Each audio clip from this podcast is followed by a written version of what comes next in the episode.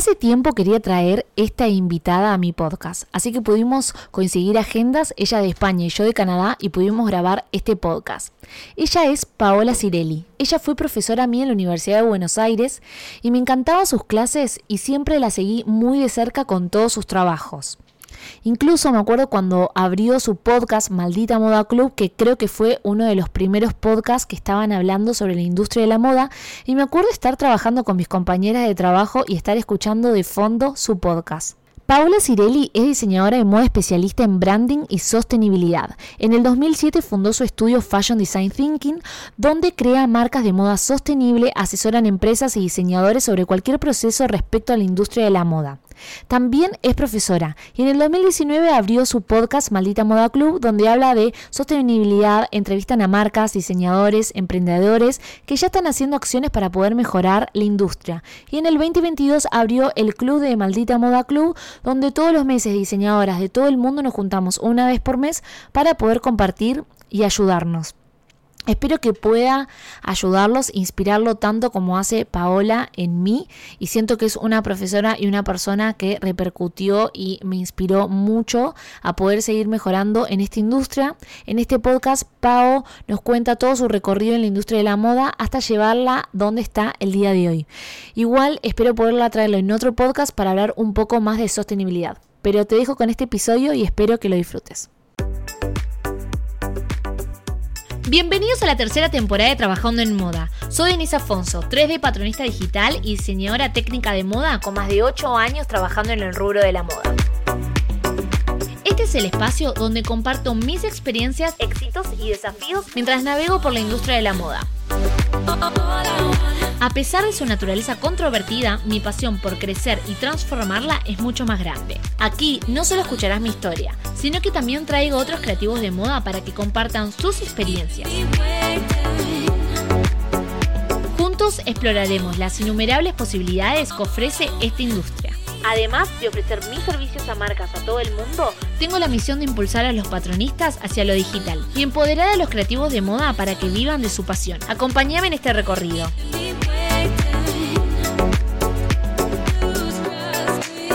Este podcast es para poder inspirarte y ayudarnos entre nosotros. Si yo pude tener la carrera de mis sueños, vos también.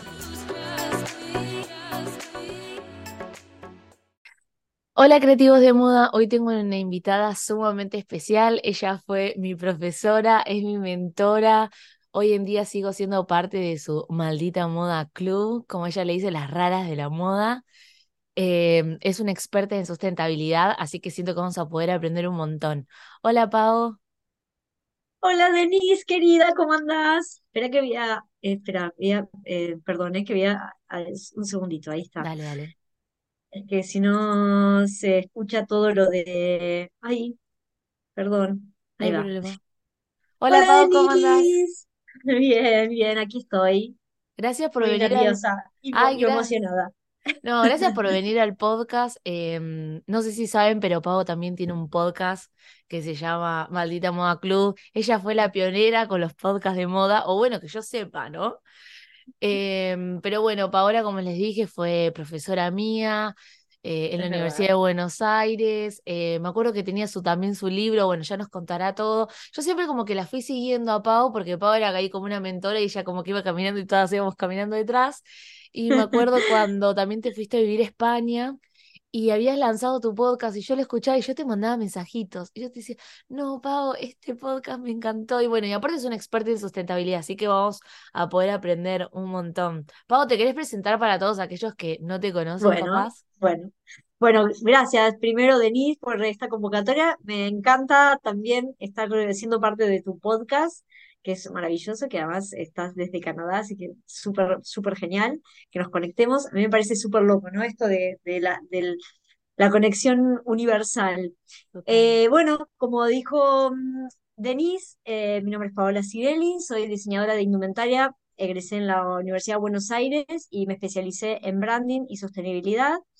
Eh, en realidad, en mis comienzos empecé estudiando arquitectura, estudié arquitectura durante cinco años, trabajaba en ese momento, así que trabajaba y estudiaba siempre. trabajé en un estudio de arquitectura y luego, luego me pasé a, indumentaria en la UBA y, y, bueno, y hace seis años me vine a vivir a España, me gané una beca del Fondo Nacional de las Artes del Ministerio de Cultura de Argentina y bueno, y elegí branding para estudiar, así que me vine y ya me trasladé con mi estudio así que, que, el estudio nació hace 16 años, mm. eh, en el año 2007, y entonces, bueno, claro, ya me traje un cliente y luego empecé a conseguir aquí más clientes y bueno, y un poco todo eso. Pero bueno, esa es la versión corta, eh, ahora podemos sí, la, la versión resumida. Era de 16 años. Sí, algo poco que me gusta es que, bueno, estudiabas arquitectura, pero bueno, se ve que ahí la parte indumentaria te, te estaba llamando, ¿no? ¿Fue difícil el switch de cambiar de una carrera a otra? Mira, em, en ese momento, mm, o sea, yo empecé, en realidad cuando empecé, cuando hacer el CBC, mm. estaba en diseño gráfico, porque en realidad moda siempre me gustó. Eh, yo desde chiquita con mis hermanas hacíamos ropa, o sea, cuando éramos adolescentes, eh, somos una familia grande, somos siete personas, entonces no había dinero para comprar ropa. Entonces hacíamos upcycling, junta, agarrábamos prendas de mi abuela eh, que sobraba y, em, y, sin tener mucha idea de la tendencia, la moda, porque uno va ¿no? incorporando todo eso y entonces mi hermana mayor y yo eran las que, la que agarrábamos los burdas o las revistas y cortábamos, nos hacíamos camiseta para ir a bailar, porque la verdad es que uno quiere ir a bailar y en un pueblo chico como yo soy de Bahía Blanca, eh, no querés tener la misma ropa que todo el mundo. Entonces nos hacíamos ropa, así que teníamos piezas como muy extrañas. Y bueno, nuestros amigos nos decían, ¡guau, qué bueno! La, la. Y en el año 94, además, eh, empezaron a usarse los chupines en Argentina o, los, mm. los, los, pantalones eh, muy, como, bueno, apretaditos. apretaditos, sí. Y, y, en realidad no había, en esa época, yo tenía 15 años, no encontraba pantalones, además en esa época no había tallas como ahora, ¿no? O sea, eh, arrancaba el del 36 la mujer y si no tenías que ir a niños, ¿no? Y a nosotros nos mandaban, no, no, vos que sos muy flaquita, bueno, tenés que ir a comprarte ropa de niños. Y yo, no, claro, no nos gustaba, ¿no?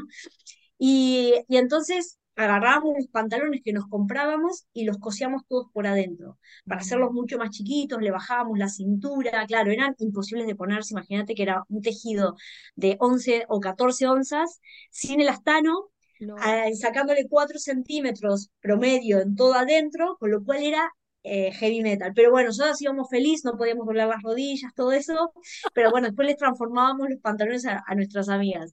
O sea que la moda para mí fue fenomenal, y mi madre siempre cosía, teníamos la máquina de la Singer, la de pedal, y, y, bueno, me hice mi primer denim totalmente porque agarré un patrón, lo de, mi primer jean a los 18 y, y luego eh, cosía bolsos, eh, bueno, con esta máquina que te digo que ni siquiera era eléctrica, era la, de, la del pedal.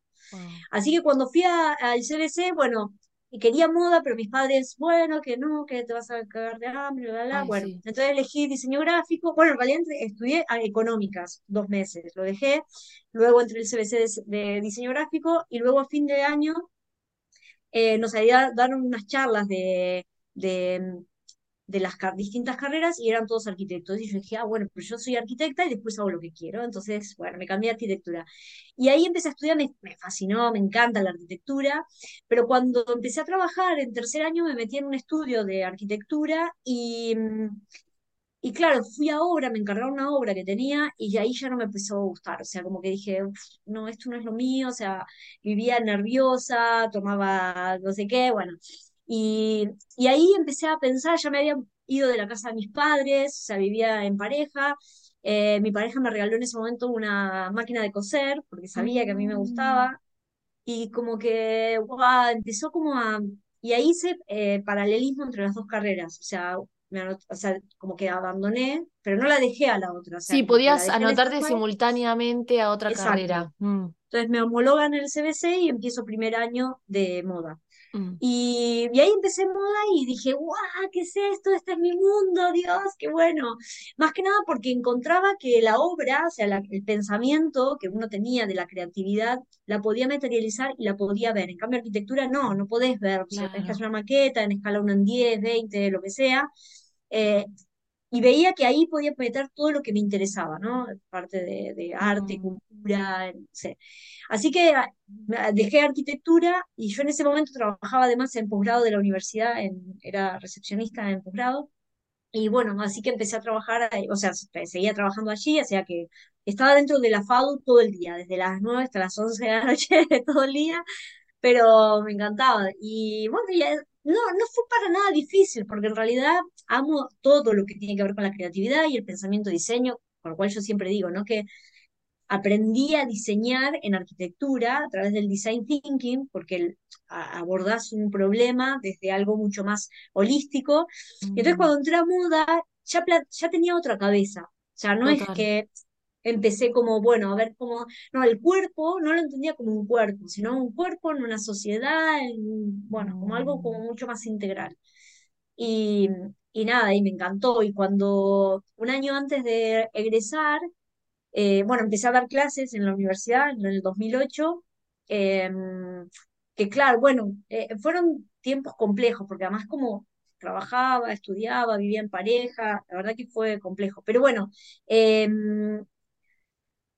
un año antes empecé a dar clases y además eh, abrimos unas tiendas en Bahía Blanca, una primera tienda, y ahí entonces empecé a hacer mi primera colección. Eso, o sea, eh, en el año 2007, y ahí como que di por empezado todo mi estudio, porque en realidad hacía la curaduría de, este, estas tiendas, y luego eh, compraba a diseñadores que ya conocía, porque ya estaba en la onda de, de, estaba en ese momento TAS, bueno, con todos los emprendedores, y yo en el año, de, bueno, a, la, a, los siguientes años, también en 2003 ya tenía, me había armado un percherito con mis amigas de, de la FADU, qué sé yo, o sea que venía entendiendo un poco la movida del emprendedor, ¿no? Después del 2001, en realidad en Argentina hubo un cambio brutal, porque para los que vivimos esa transición, que fue una crisis económica, política, social impresionante, las importaciones se cerraron y si bien eh, fue un año de mucha crisis, porque yo en ese momento estaba en arquitectura, eh,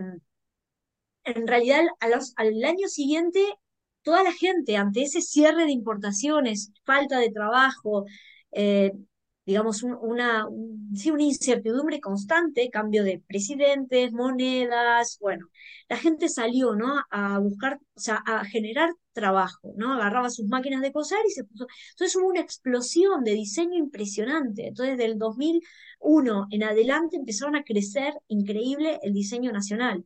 Mm. Entonces, eso fue una mirada de, ibas a, a la Plaza Serrano en Buenos Aires y veías, guau, todos se ponían percheritos y había creaciones y ahí empezó, qué sé yo, eh, zapatillas puro, eh, bueno, muchas de las marcas que, que luego se conocieron grandes empezaron allí como sus primeros pasos y, y bueno, entonces por eso también cuando abrimos las, las tiendas yo ya estaba en esa onda metida.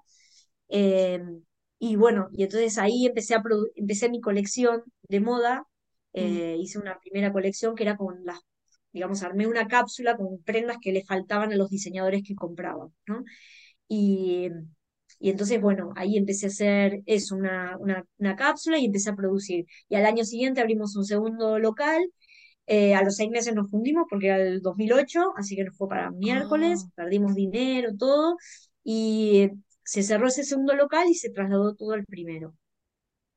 Algo Y que me gusta, Pau, es lo curiosa y lo emprendedora que sos. Porque digo, eh, bueno, yo igual siempre cuento que primero estudié abogacía, igual estudié dos años, y ah, mira, también a mí me costó mucho hacer el switch de una carrera a otra, y también em, entiendo que también cuando entraste a diseño indumentario entraste seguramente con otra cabeza y de otra forma querías resolver las cosas. Yo siento que cuando empecé a indumentaria estaba un poco perdida, pero obviamente sentí que abogacía capaz que me había ayudado en muchas cosas también, capaz a la hora de escribir o hablar, siento yo. Siempre estás con una maduración antes si haces una carrera anterior, obviamente. Eh, pero aparte me encanta que vivías en la facultad y bueno, también viviste toda la época del 2001 que para los latinoamericanos fue una crisis muy fuerte y donde ahí surgieron un montón de diseñadores ¿no? de renombre que hay en Argentina hoy y es como que estuviste como en el medio de todo ese proceso también. sí, fue fascinante. Sí, porque en realidad, claro, eh, además yo ya vivía fuera de la casa de mis padres, o sea, con lo cual vivías la crisis como algo eh, potente, porque no tenías un mango, o sea, Mm. Bueno, ya te digo, yo estudiaba y, trabajaba todo en el mismo lugar, era muy cansador esos años, pero bueno, de mucha creatividad. En lo que vos decís, la curiosidad, ¿no? Claro, cuando entré incluso a arquitectura, eh, hacía las presentaciones, o sea, en la en la cátedra te decían, bueno, hagan las entregas. yo hacía maquetas de entregas, o sea, mm. hacía 3D, y las profesoras me decían, pero ¿qué es esto, Paola? O sea, o sea, estaba bien, pero yo le hacía todo un 3D de todo, ¿no? y después fui bajando, porque incluso trabajaba con AutoCAD en ese momento, y claro, no eran compatibles con nada. Pero bueno, yo vivía como en un mundo paralelo. Pero bueno, como que también me interesaba porque cada proyecto era desde arquitectura. Claro, imagínate, yo había hecho cuatro años más estudiar, o sea, cinco años en total, porque, o sea, que eran muchos años de arquitectura. Y, pero bueno, para mí la transición era maravillosa, o sea, no lo sufrí, o sea, era como, wow, ahora pongo mi creatividad en otro proyecto, ¿no? Y y sí, luego fue la, del 2008 también hubo otra crisis, ¿no? Que también la del campo, bueno, para los que vivían mm. en la provincia de Buenos Aires y demás, también fue duro.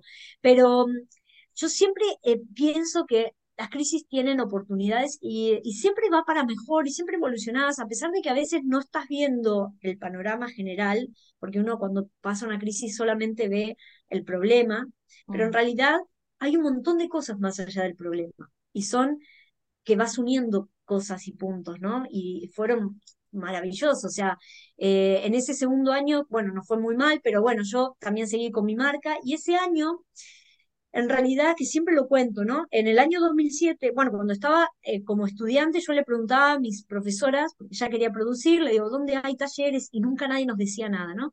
Y cuando empecé a producir, eh, me topé con, con el dato de la Alameda, ¿no? Entonces, ahí fui a conocerlos y conocí la, realidad, ¿no? La Alameda es una cooperativa de trabajo que está en Buenos Aires, mm. que está conformada por personas que fueron rescatadas de la esclavitud de la industria de la moda.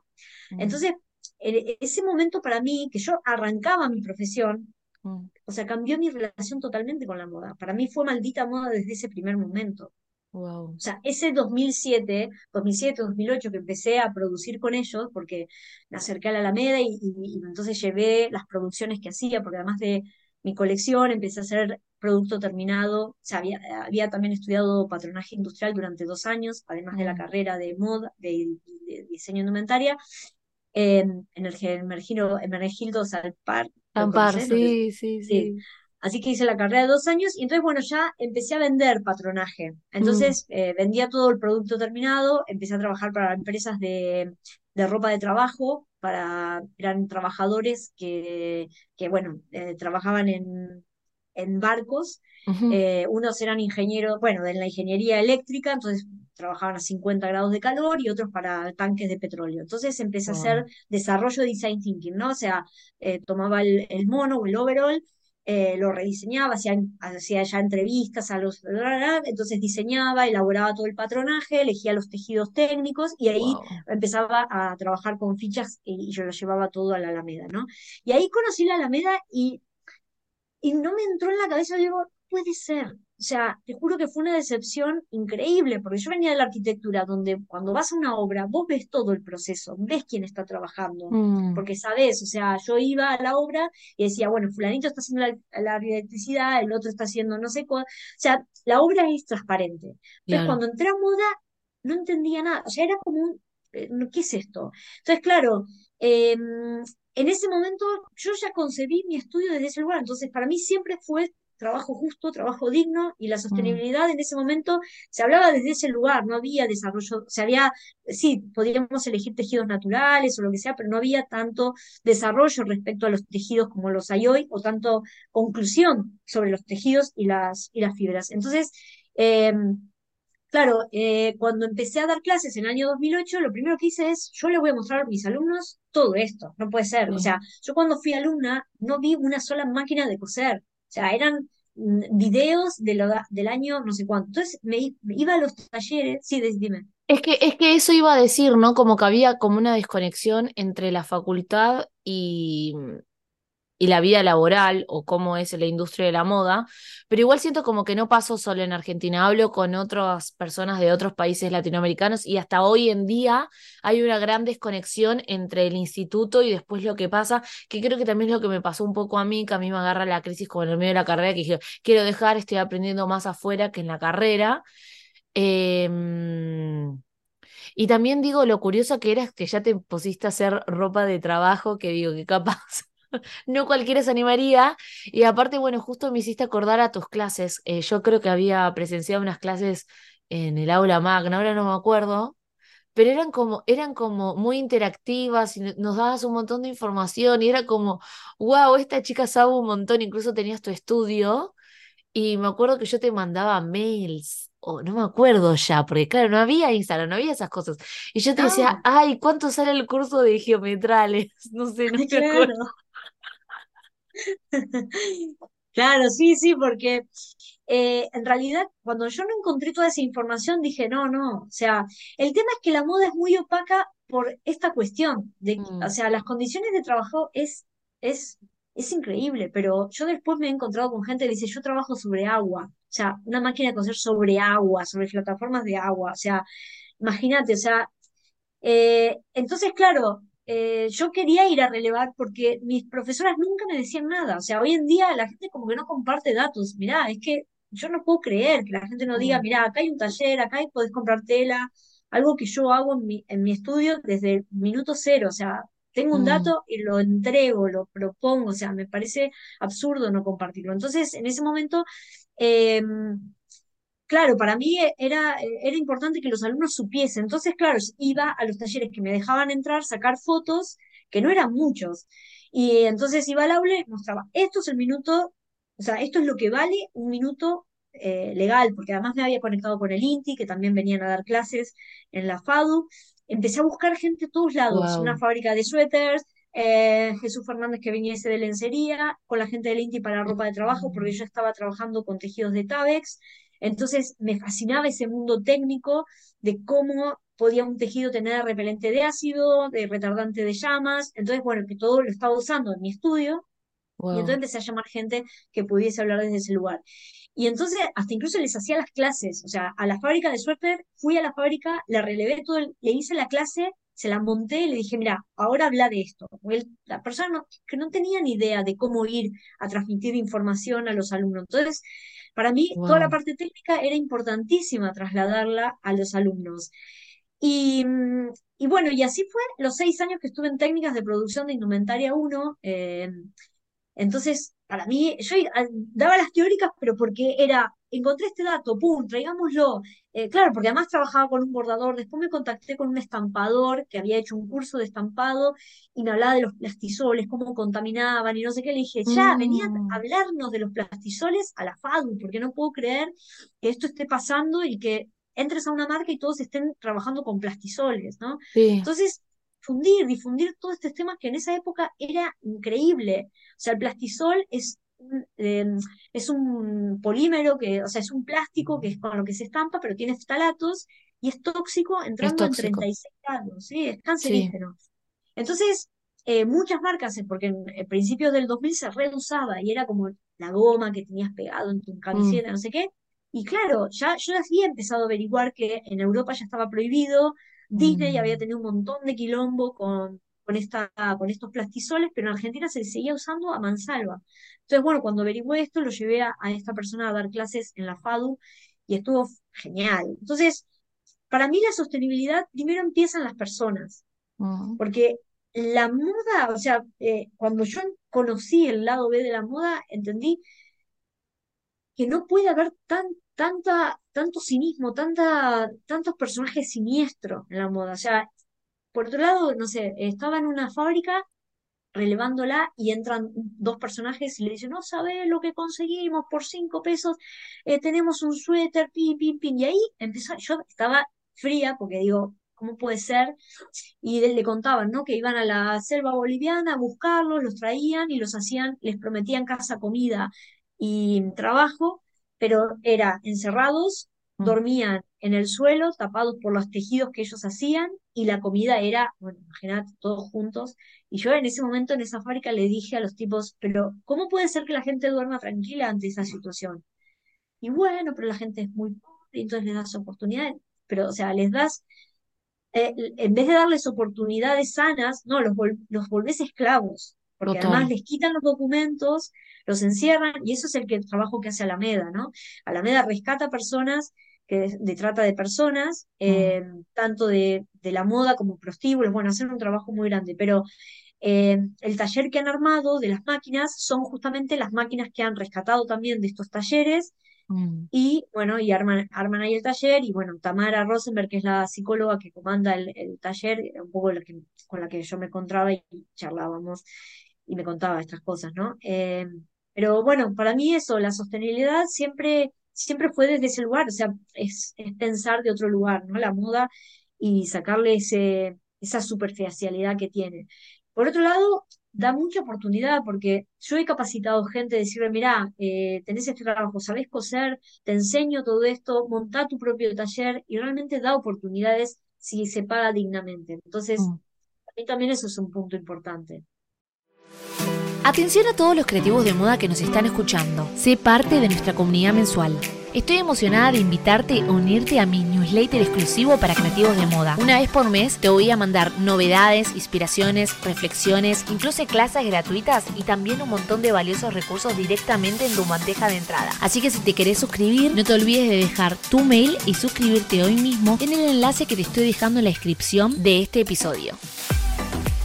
Y si estás construyendo tu propia marca de moda, estoy aquí para ayudarte como patronista digital 3D y diseñadora de moda.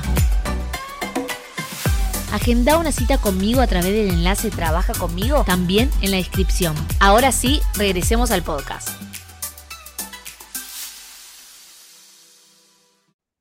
Total, eh, y aparte lo que algo que me gustó, Pau, capaz que como docente es esto, ¿no? Que capaz que una diseñadora se lo toma nada más como la parte como creativa. Ah, y armo una colección y tengo mi propia marca de ropa o algo, pero siento como que vos viniste a como a traer como la parte más técnica de la moda, es esto como que hay detrás, como, ¿no? Como armar como un mapeo, por decirlo así, y esto que también de todo lo que vos encontrabas en la realidad lo traías a la facultad y era como que esto, a esto hay que compartirlo, ¿entendés? Hay que acabar con esto de no compartir datos, que creo que ahora está un poco más democratizado, pero es verdad que en su momento no se compartían muchas cosas y también perdón, pero sentía que algunas docentes nunca habían trabajado, entonces eh, ahí de- de- sentías como una desconexión total de la realidad y, y- y la facultad.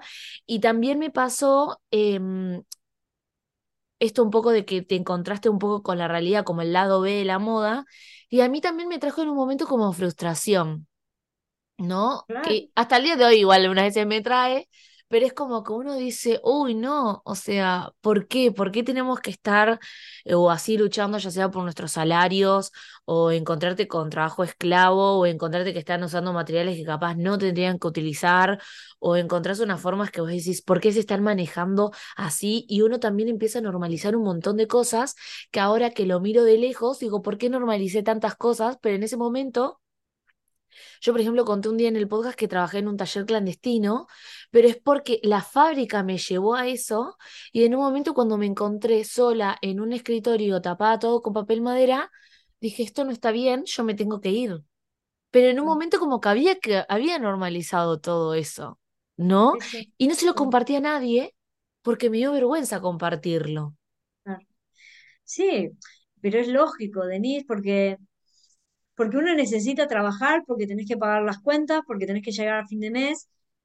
Y, y claro, yo me encontraba con un montón de gente que me hablaba. Yo, eh, por eso también el ser independiente, o sea, yo dije de un primer momento, yo voy a montar mi estudio porque Mm, quiero trabajar de, de una manera. Incluso venía gente, a veces clientes, y me decían, ah, no, pero es muy caro, ¿cómo me vas a producir? Yo le dije, yo es la única manera que te voy a producir.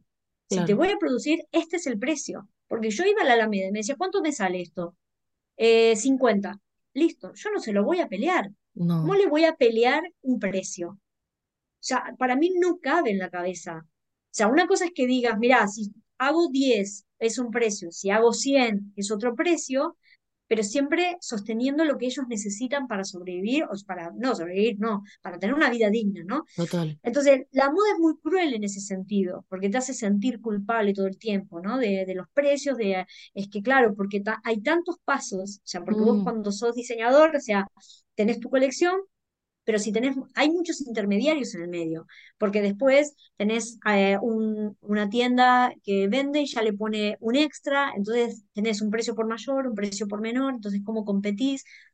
Pero bueno, yo desde el vamos siempre pensé en eso, ¿no? En, en, en pensar, bueno, que, que si la rentabilidad mía podía bajar, en vez de decir, este es el costo, le hago el 100 y luego el 100 para el, el, el final, en realidad le hago un 30 y bueno, y el otro, entonces achicaba mi margen de ganancia porque yo me sentía mejor con eso. mm, Entonces siempre trabajé de esa manera, pensando en otra, for- otro modelo de negocio. mm, Y, y sí, la, la, la moda es como es- eh, parece como muy superficial, sin embargo, eh, tiene un trasfondo que es muy interesante, porque además también es comunicacional, o sea, eh, o sea, tiene un montón de elementos interesantes. Yo no los descarto, por supuesto que la parte comunicacional, la estética, que esté bien confeccionado, que, que sea lindo el producto, ¿no? Pero creo que también como diseñadores tenemos que ser conscientes que somos responsables de toda la cadena productiva, porque tenemos, bajamos una idea y bueno, y nos podemos. Entonces, claro, cuando entramos a una marca y decimos, mirá, no, eh, ¿por qué no lo producimos de esta manera? Eh, ¿por qué hacemos esto? Empezar a cuestionar, no recibir todo como, ajá, vale. Yo por eso siempre pensaba, ¿no? Y, y el método cre- nace por esto, o sea, siempre mejoré mi, mi forma de producir, mi forma de generar una colección. Entonces, eh, ¿qué hacía? Cuando monté mi estudio, no había eh, libros de cómo montar un estudio de moda, porque no los hay ni siquiera, o sea, por eso, bueno, he escrito este libro, ¿no? Entonces me estudié todos los libros de gestión de proyectos, o sea, empecé claro. estudiando el Pinbox, el PIMBO, que es una, una metodología, eh, digamos, de Estados Unidos, eh, luego hice cursos de gestión de proyectos, eh, y, y así me fui comprando todos los libros de gestión de proyectos, y, y luego estudié Scrum, y estudié de Design Sprint, eh, o sea, y Kanban, y todo lo que pudiese ser de metodologías ágiles como Design Thinker, todo lo que pudiese mejorar. Pero eso, esa curiosidad que vos decías antes, era porque yo siempre quise ser independiente, porque en la independencia uno puede generar su propio discurso. ¿Es más complejo? Sí, es mm. súper difícil, porque, porque en esa época no todos me escuchaban. Yo iba al aula, tenía 200 personas enfrente y muchos estaban dormidos y te decía, uff, qué pesado, ¿no? O sea, o algunos alumnos se reían de lo que yo contaba, ¿no? Eh, no llegaba muy bien el mensaje de todo lo que quería transformar. Mm, Hasta que en el, en el año 2019 armé el podcast, que, que fue una función, porque yo decía, tengo que decir todo esto que he vivido. Y entonces el, el podcast, como empezó a surgir los podcasts en otros lados, dije, esta es mi forma de, de hablar y de Mm. contar. Por eso empiezo como raras de la moda, porque siempre me sentí la rara de la moda. O sea, ahora Sí, y creo que raras. estabas, sí, no, no, totalmente. A, a mí, la, por ejemplo, tus clases a mí me encantaban y creo que por eso te admiraba tanto y te seguía tanto. Obviamente no estaba lo de las redes en ese momento tampoco tanto como para seguirte, pero siempre, no sé, salía tu, cuando salió tu libro de Buenos Aires, lo compré o, o tus cursos en tu estudio. Em, como que se notaba este mensaje que vos eh, nos estabas dando. Creo que también por eso viene como la admiración, pero también siento que capaz en ese momento fuiste muy revolucionaria y como que vos sola te fuiste abriendo tu propio camino, porque es como esto mismo que vos decís, no sabías cómo, no te enseñan en la facultad cómo hacer ni tu propio negocio, ni cómo ofrecer servicios, ni cómo armar una colección. Yo siento que armar una colección lo vimos muy por arriba, perdón.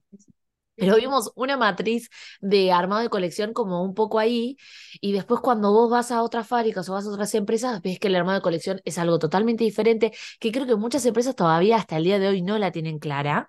No. Y, y es esto, como que dijiste, bueno, me voy a empapar con otros métodos, con otras teorías y esto. Y creo que también cuando nació tu podcast, yo creo, yo creo que fue el primer podcast de moda que escuché. Y era, me acuerdo, yo estaba en la fábrica, Pau, y yo te escuchaba, estaba ahí, estábamos haciendo ropa y yo te escuchaba y yo decía, no, no sé qué, y yo te mandaba mensajitos. Porque era como todo este lado como revolucionario, como hay que cambiar la moda y visibilizar y no sé qué. Em, nada, y, y siento como que, bueno, esto, eso también somos el club de la moda, ¿no? Que nos juntamos una vez por mes, que somos unas raras de la moda y que, más que nada para compartir y, y saber como que no sí, estamos solas, por decirlo total, así. pero es que, es que eso, Denise, yo me sentía muy sola en esto, o sea, yo no tenía amigas eh, para poder compartir todo eso, o sea, como hablar de talleres clandestinos, hablar de esto, o sea, ni siquiera eh, por ahí algo en- como profesoras, ¿no? Compartíamos esto, pero no había mucha, mucho compañerismo en este sentido, ¿no? Porque, Sí. bueno, sí, ta, ta, ta, y yo me indignaba, o sea, yo era, incluso en el, en el libro eh, Buenos Aires es tendencia, que es el que mencionabas, el primero que nos editó Random House Fundador y Sudamericana en Argentina, ya hablábamos de los talleres clandestinos mm. eh, porque ya había pasado el, el incendio en Caballito, en Flores, eh, pero se tapaba, se tapaba mucho, como siempre se tapan todas las, la- las noticias. ¿Por qué? Porque el poder político,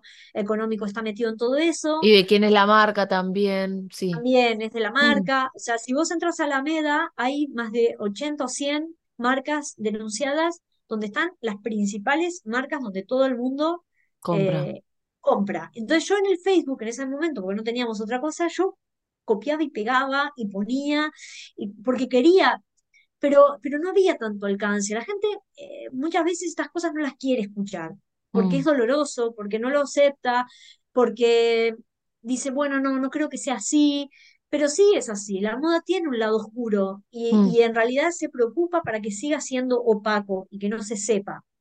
Entonces, no podemos ser cómplices de eso. Por lo menos yo sentía que, digo, no puedo seguir. O sea, no, desde ese momento que conocí la Alameda en adelante, que fue eh, hace 16 años, para mí ya fue otra moda. Entonces, claro, eh, en el podcast para mí fue una forma de expandir el, el mensaje y claro, y siempre quise tener el club, ¿no? Porque por algo le puse el nombre Maldita Moda Club, lo que pasa es que luego mm, surgió la pandemia y bueno, estábamos todos como que fueron muchas cosas, ¿no? Y entonces, bueno, tardé un poco más en abrirlo, porque tenía miedo de, sinceramente digo, ¿quién se va a sumar al club?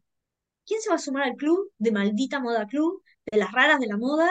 O mm, sea, imagínate, o sea, es como que digo, ¿quién va a querer sumarse a esto, no?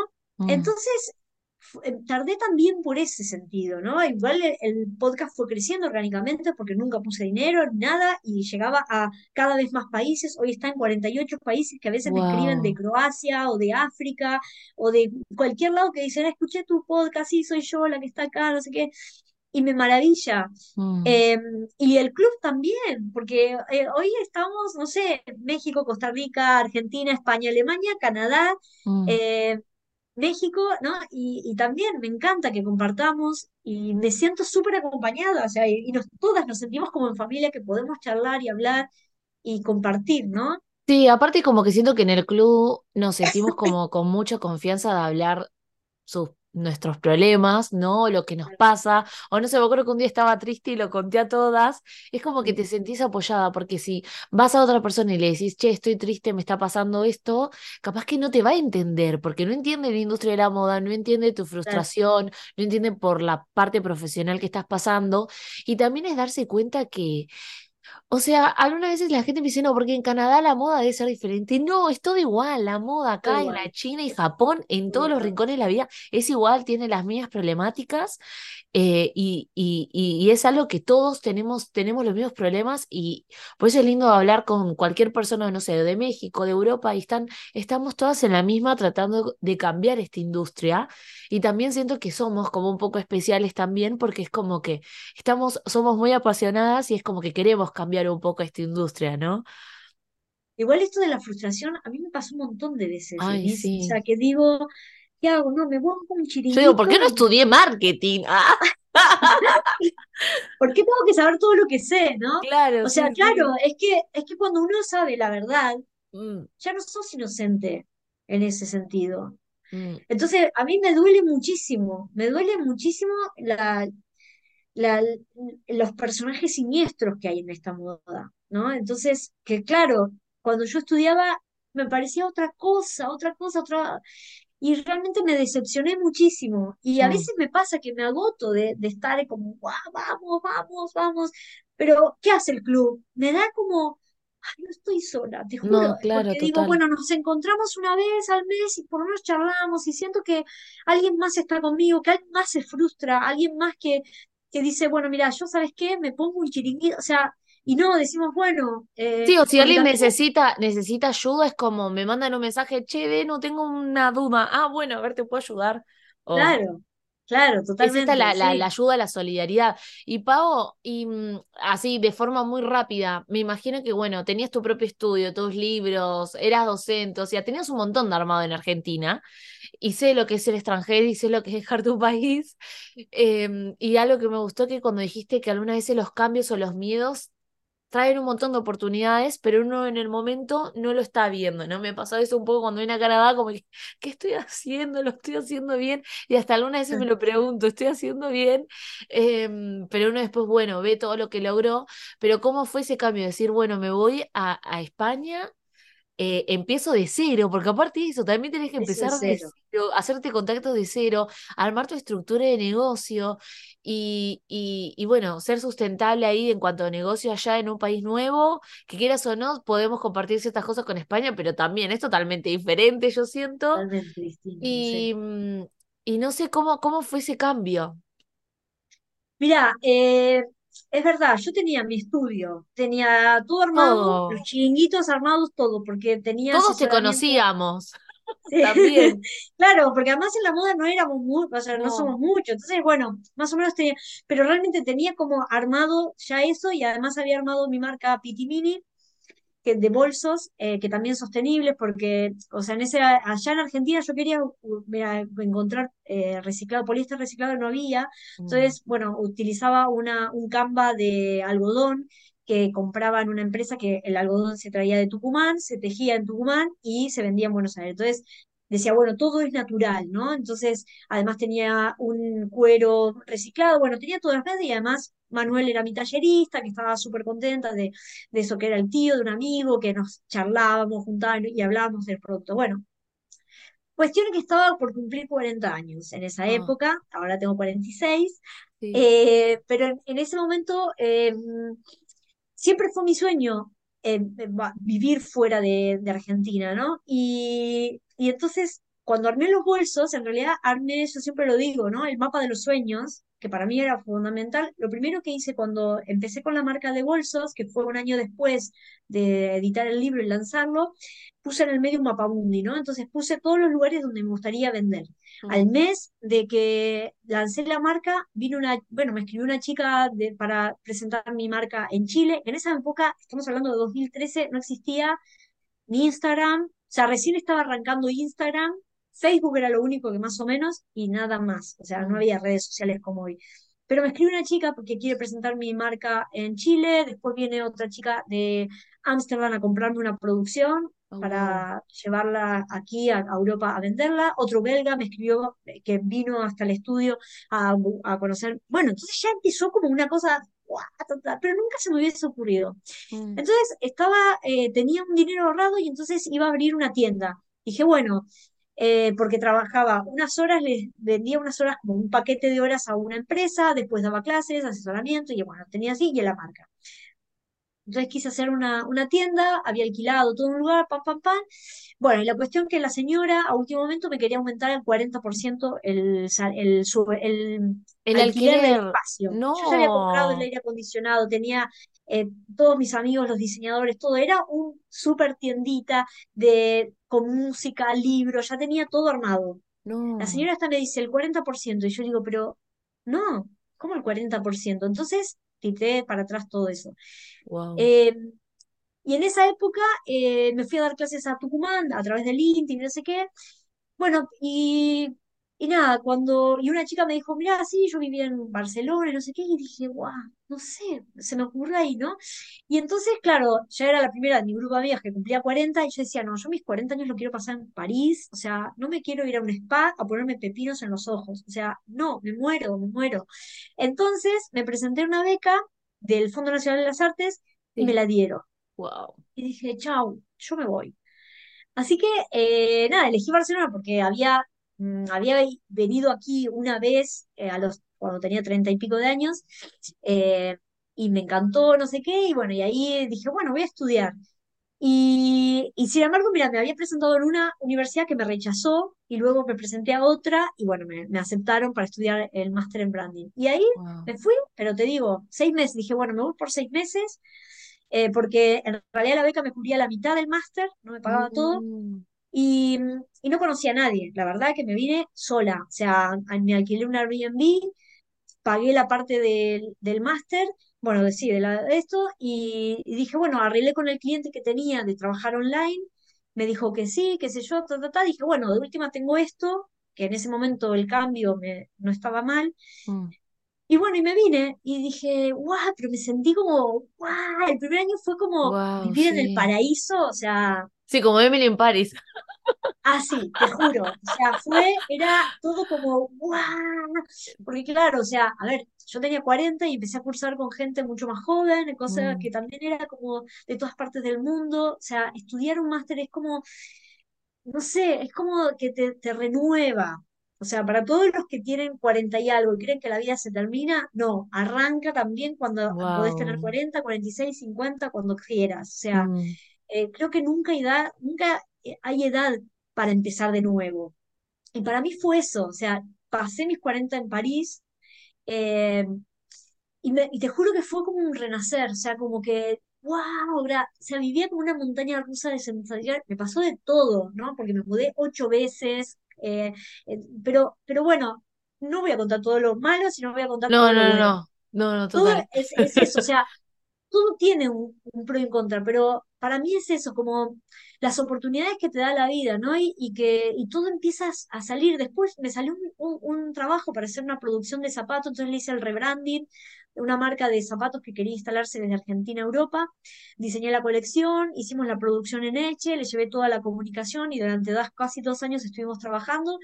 Y así después me llamaron para dar clases en el máster de branding que había estudiado Wow. después entré en otra y así, y empecé el podcast.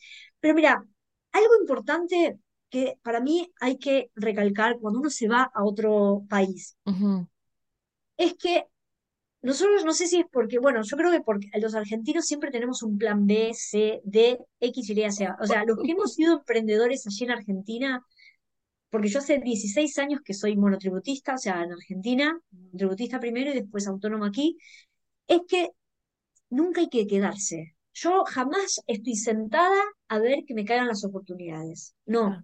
O sea, yo llegué a, a España, no tenía, ya te digo, ningún contacto, familiares, tenía un, un poquito de dinero que había ahorrado. eh, entonces, ¿qué hice? Me alquilé una mesa de coworking, iba a todos los networking, contactaba a Dios y María porque mandé el currículum a un montón de lugares. por- O sea, hay que moverse, moverse todo el tiempo. Entonces empecé con Instagram a generar, no sé, a recomendar libros, luego hice el podcast, eh, re- reestructuré mi estudio, le agregué el branding, eh, no sé, miles de cosas. Pero lo importante es estar pensando qué podemos hacer más. Mm, Porque a veces el emprendedor, o sea, el que tiene, el, el que quiere lanzarse a emprender, tiene que saber que no es un camino que, que te van a llegar las cosas, sino hay que estar, o sea, las cosas llegan, pero porque Mm, uno se mueve, se mueve. Y eso, eso hay que ser. Si no te sale el plan A, está el B, si no el C, si no el D, y si no, siempre va a haber un plan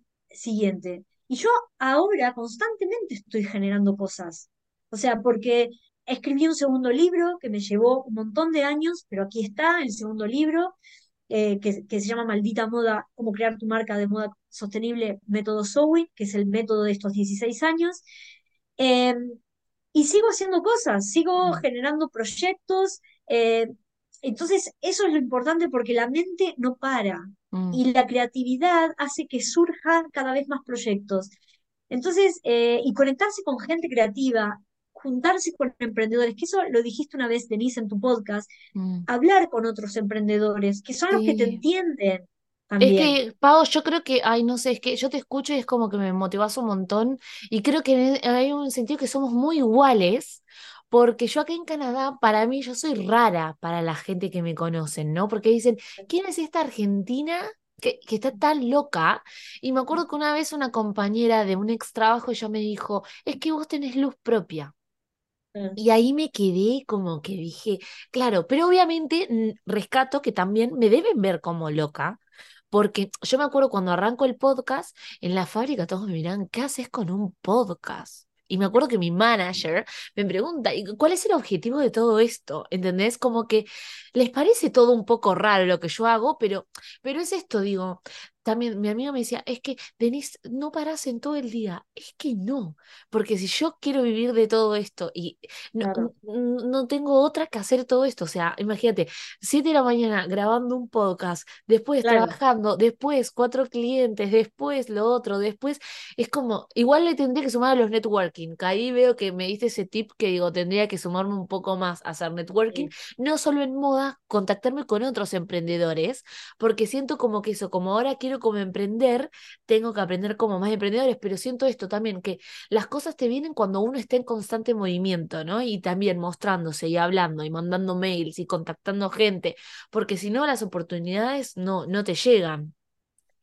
También, Denise, hay un tema que es que tenemos que estar preparados para que las puertas se cierren y se van a cerrar. Porque, a ver, cuando uno es emprendedor, también hay que saber gestionar las frustraciones. ¿Por qué? Mm. Porque yo he tenido un montón de proyectos que se me han caído. Cuando estaba esto de los, de los zapatos, ponerle, yo empecé un año que tenía ese proyecto como ya asegurado. Luego tenía otra cosa con otra persona. Y esos dos proyectos empezó el año y se me cayeron. Y yo dije, wow, ¿qué hago, qué hago, qué hago, qué hago? Claro, y no es que me puedo ir a la casa de mi madre a vivir. No, vivimos en otro país. Ah. Vivimos en otro país, no tengo que, decir, ay, bueno, alguien me puede ayudar o me sustenta este mes. no, no, tengo espalda financiera, o sea, me tengo que resolver solita. Estamos solas. Entonces, entonces claro, eh, cuando se cierra una puerta, no quedarse en el lamento de la puerta cerrada, ay, bueno, ahora que... No, pum, pum, ya, cambiamos de perspectiva, pum, a otro lado. Entonces, ¿qué más puedo hacer? Yo cuando, cuando me dicen que no, o sea, mm. Bueno, proceso ese no, porque por supuesto me pongo a llorar, la paso mal, salgo mm. a caminar, me deprimo, como mm. todo ser humano, porque, o sea, vivimos en, en esto, en, una constante sub y baja. Pero digo, bueno, a ver, si es esto, ¿qué más puedo hacer? ¿Qué más, qué otra cosa hago?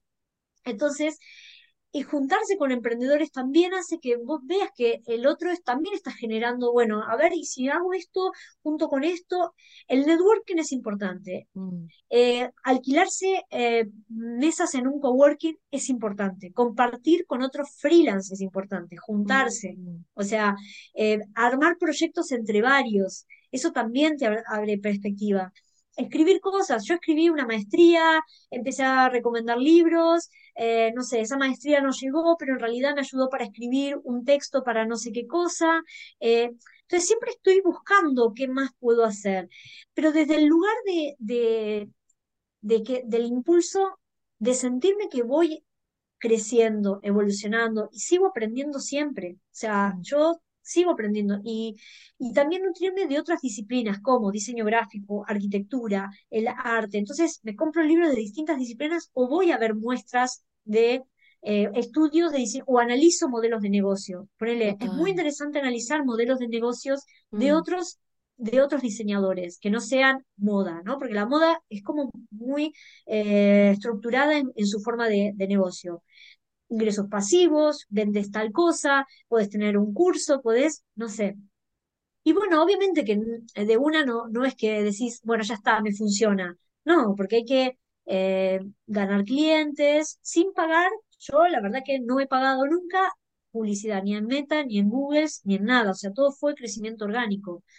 Entonces, también estar informado. Bueno, ¿cómo hago para posicionar el Instagram? ¿Cómo hago para posicionar el no sé qué? Bueno. Sí, uno cuando es emprendedor como que termina aprendiendo como un poco de todo. sí, pero sí. Exacto. Sí, Pau, y si hoy en día tendrías que escribir todo lo que estás haciendo, ¿cómo, cómo podrías describir todos estos paragüitas que tenés ahora en España?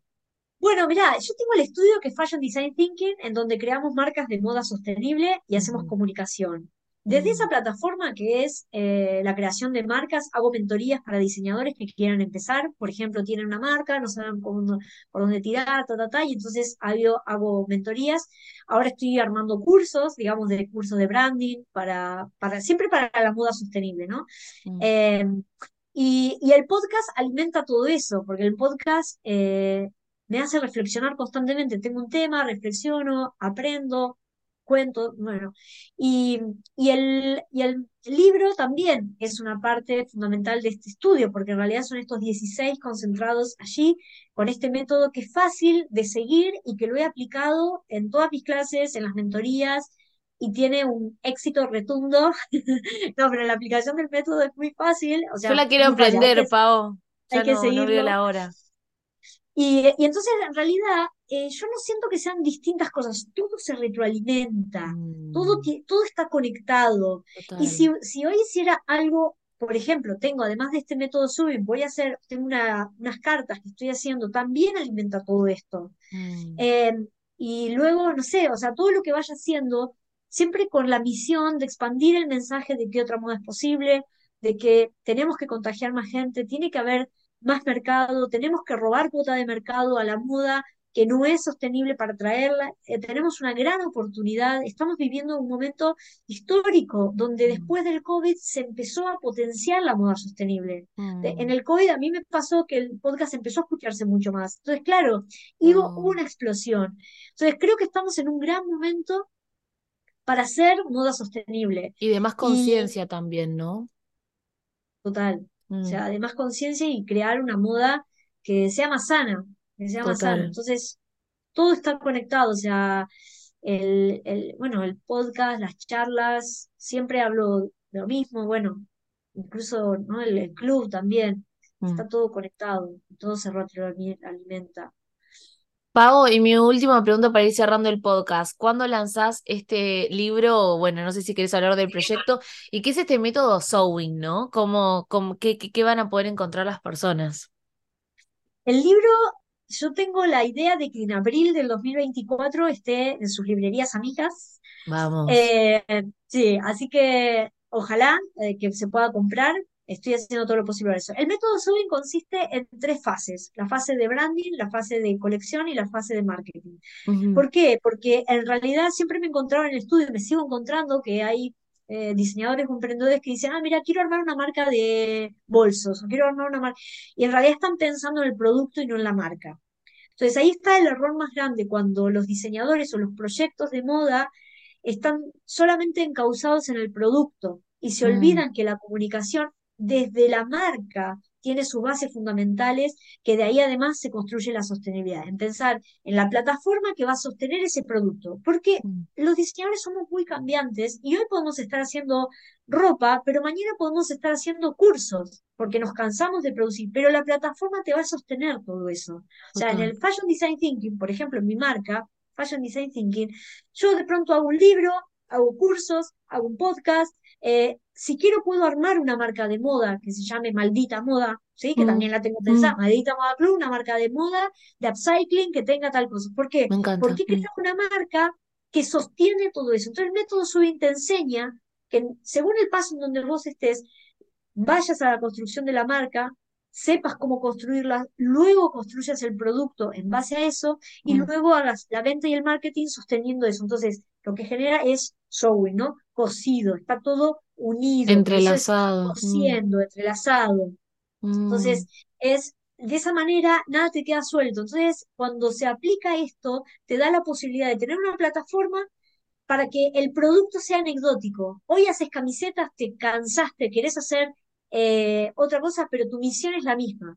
Entonces mm. ahí es como que es muy fácil de hacer. Entonces explico primero cómo se hace el branding, luego cómo conectar la colección con ese branding y luego al final es cómo conectar esa comunicación y la forma de vender con el branding y la colección. Entonces, todo va a tener una sinergia increíble y además de plantear que en las empresas no tenga una situación piramidal de hay un jefe y luego los otros, no. Por eso el design thinking está metido en este método el design thinking plantea el human centered design o el planet centered design, es decir, que la persona está en el centro, pero no solamente la persona como consumidora, sino todos los actores que son parte de la cadena productiva.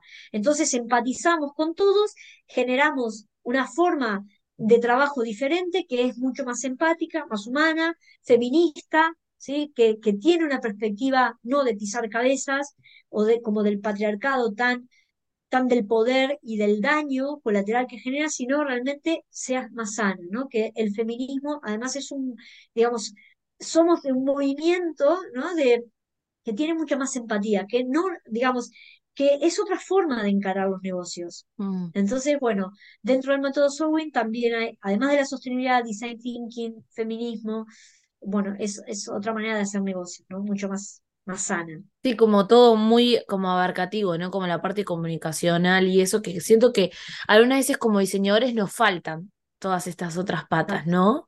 Yo siento como que con las redes sociales o el podcast o algo, como que todo lo fui aprendiendo como sola también, como bueno, curso de marketing, curso de cosa personal, ¿no?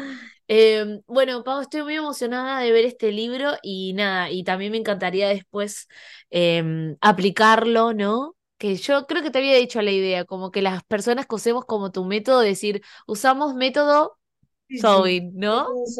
Sí, total. Eh, y también esto habla también de la generosidad y la humildad que tenés también para compartir todo lo que sabés, porque capaz no cualquiera tampoco lo quiere compartir, entonces es algo que rescato tuyo, que siempre estás ahí como ayudándonos y estás ahí generando y hay como una, de, sí, como recíproco, ¿no?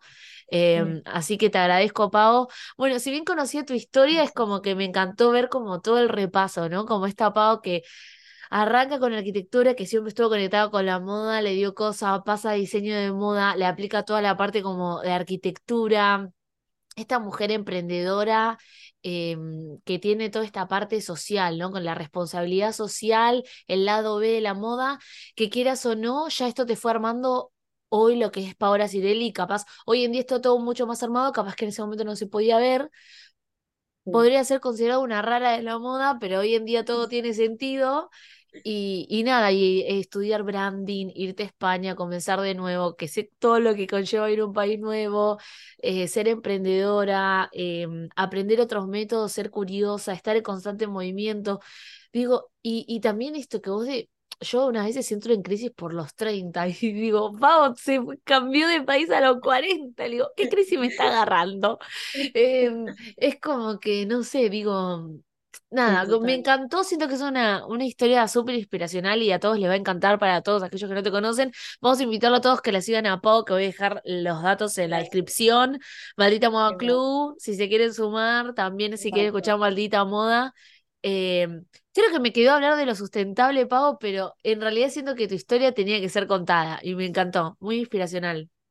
Bueno, muchas gracias. Otro día hablamos de la sostenibilidad o cuando lean Sí. el libro está toda la parte sostenible ahí. Me encanta. De última, de última te invito después cuando lances el libro Claro, y claro, hablamos hablamos, solo sí. del libro. Y ahí te Total, invito sí, por sí. segunda vez. Me encanta, sí, porque. Pau, creo que esto da para tres podcasts.